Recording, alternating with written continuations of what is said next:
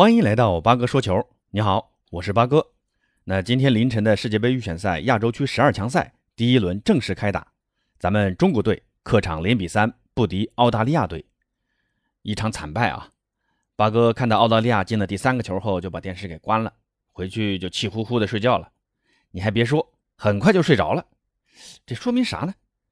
说明这事儿在我心里压根儿就是在意料之内的事儿，没起什么波澜。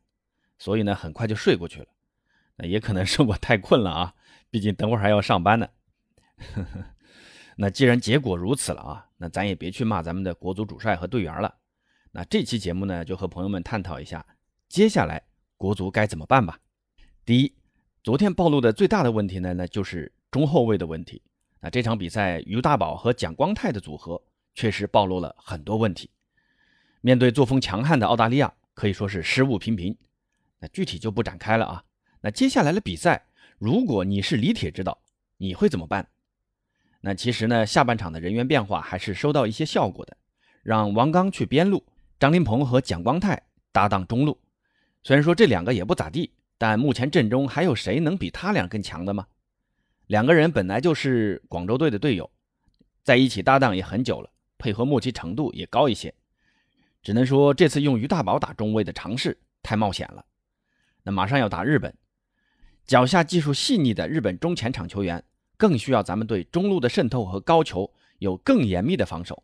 那光靠后卫肯定不行啊，中场球员也必须回来参与防守，用人数优势来限制对手发挥。打澳大利亚呢，咱们就是没做好紧逼防守，所以对手很轻易的在我方禁区附近能轻松起脚。打日本就必须高强度的逼抢了，这次就别在意。以我为主的打法了，还是要认清咱们是弱势方，是需要拼对方的。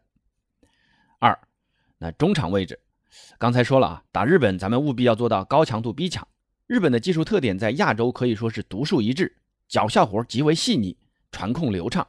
那需要皮球运转起来，那对手就很容易陷入到他们的节奏当中。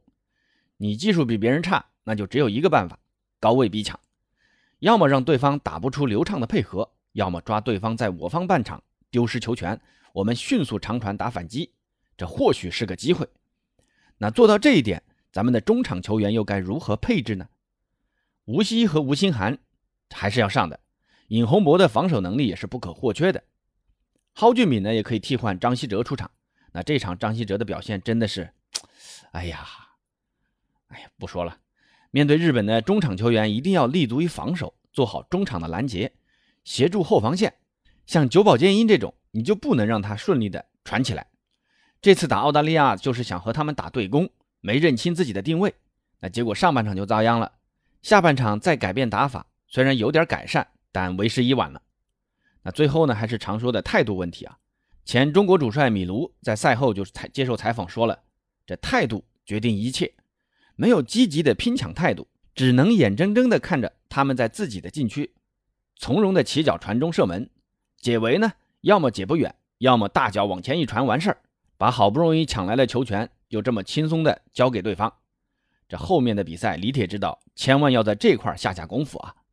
既然定下来全攻全守的战术，那就要用积极的态度执行下去。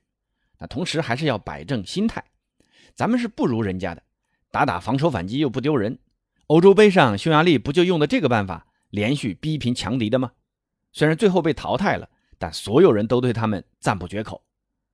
好，今天就先聊到这儿吧。虽然比赛输了，但这才第一场，别慌，留给中国队的时间还有，一起为中国队加油吧。